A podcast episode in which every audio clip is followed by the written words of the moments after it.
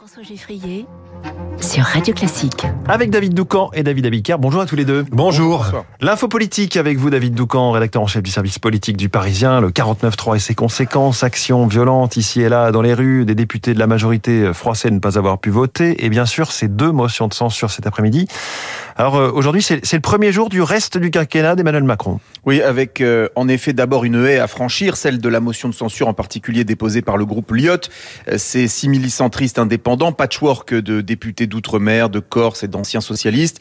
Ils espèrent, contrairement au repoussoir LFI et RN, pouvoir attirer les députés LR en rupture de banc et faire tomber le gouvernement. Je vous épargne l'usage de la calculette. Sachez juste que pour cela, il faudrait que 30 républicains votent la censure. Mais attention, Emmanuel Macron a toujours été clair, en cas de motion adoptée, il prononcerait la dissolution de l'Assemblée nationale. Or, le courage est-il? La qualité qui caractérise le plus les frondeurs de LR. Ces hommes euh, et femmes qui, effrayés par l'impopularité, euh, se sont assis sur les convictions défendues euh, par leur parti depuis toujours, les mêmes qui, pour certains, ont volontairement laissé planer le doute pour pousser le gouvernement au 49-3 afin de ne surtout pas avoir à se positionner devant les Français sur la réforme la plus importante du quinquennat. Ces braves voudront-ils déclencher une dissolution et risquer d'être battus? Voilà pourquoi le gouvernement et la majorité sont, sauf énorme surprise, sereins pour les votes de cet après-midi. Serein, sauf surprise pour aujourd'hui, mais euh, pour demain alors. Et oui, le défi euh, est de taille politiquement. Emmanuel Macron n'est pas en forme, mais il est vivant. On se relève du 49-3 alors qu'un rejet du texte aurait marqué un coup d'arrêt. Donc maintenant, comment relancer la machine? Remanier son gouvernement semble une étape utile, non pas forcément pour se séparer, se séparer d'Elisabeth Borne, mais pour retrouver l'efficacité. Plus de 40 ministres et secrétaires d'État, dont la plupart totalement inconnus, c'est trop, c'est un peu risible mais surtout cela dilue la décision politique alors qu'on a besoin de l'inverse, c'est-à-dire de clarté et d'efficacité. Emploi, éducation, santé, transition écologique, voilà le programme pour la suite. Euh, sur tous ces sujets, le président doit pouvoir compter sur des relais solides pour la mise en œuvre et l'incarnation. Aujourd'hui, ce n'est pas le cas. L'autre sujet, euh, c'est sa relation aux Français. La bataille des retraites fait mal. Euh, sa cote de popularité est tombée à 28 dans le baromètre IFOP. 8 points de moins en trois mois, qui l'emmènent au niveau d'impopularité de 2019 en fin de crise des Gilets jaunes. Euh, le quinquennat ne fait que commencer. La France ne peut pas se payer le luxe de quatre ans d'immobilisme. perspective inenvisageable pour le président et de toute façon euh, incompatible avec son caractère. Donc, il faut réparer, réinventer le lien direct avec les Français.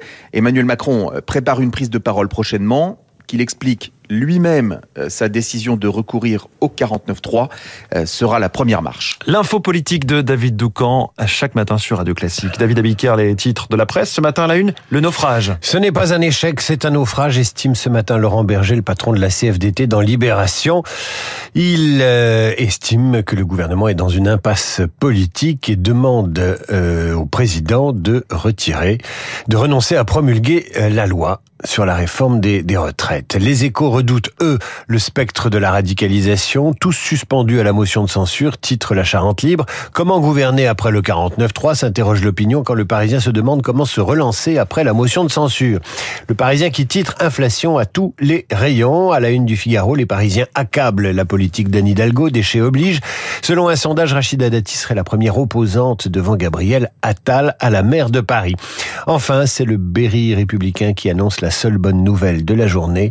Voilà le printemps. Merci David Abiker, c'est dit avec tellement de joie dans la voix. À tout à l'heure 8h30. Bonjour Renaud Blanc. Bonjour François. La suite du programme de la matinale. Premier invité Antoine Bondaz, chercheur à la Fondation pour la recherche stratégique, spécialiste de la Chine. Nous reviendrons avec lui sur le déplacement aujourd'hui à Moscou, le déplacement de Xi Jinping, le président chinois, aux côtés de Vladimir Poutine dans le contexte international que vous connaissez. Antoine Bondaz dans euh, son, son décryptage à 7h40 euh, dans le journal, juste après le journal, pardonnez-moi, de Charles Bonner. 8h05, nous serons en ligne avec euh, Yannick Landreau, délégué national du syndicat Alliance Police Nationale. Les arrestations se multiplient en marge des mobilisations contre la réforme des retraites. Est-ce que la violence est montée d'un cran ces derniers jours? Yannick Landreau du syndicat Alliance euh, dans le journal de Lucille Bréau. 8h15 dans les stars de l'info, Guillaume Durand recevra le politologue Pascal Perrineau. La grande question, bien sûr, la motion de censure peut-elle être adoptée aujourd'hui à l'Assemblée nationale?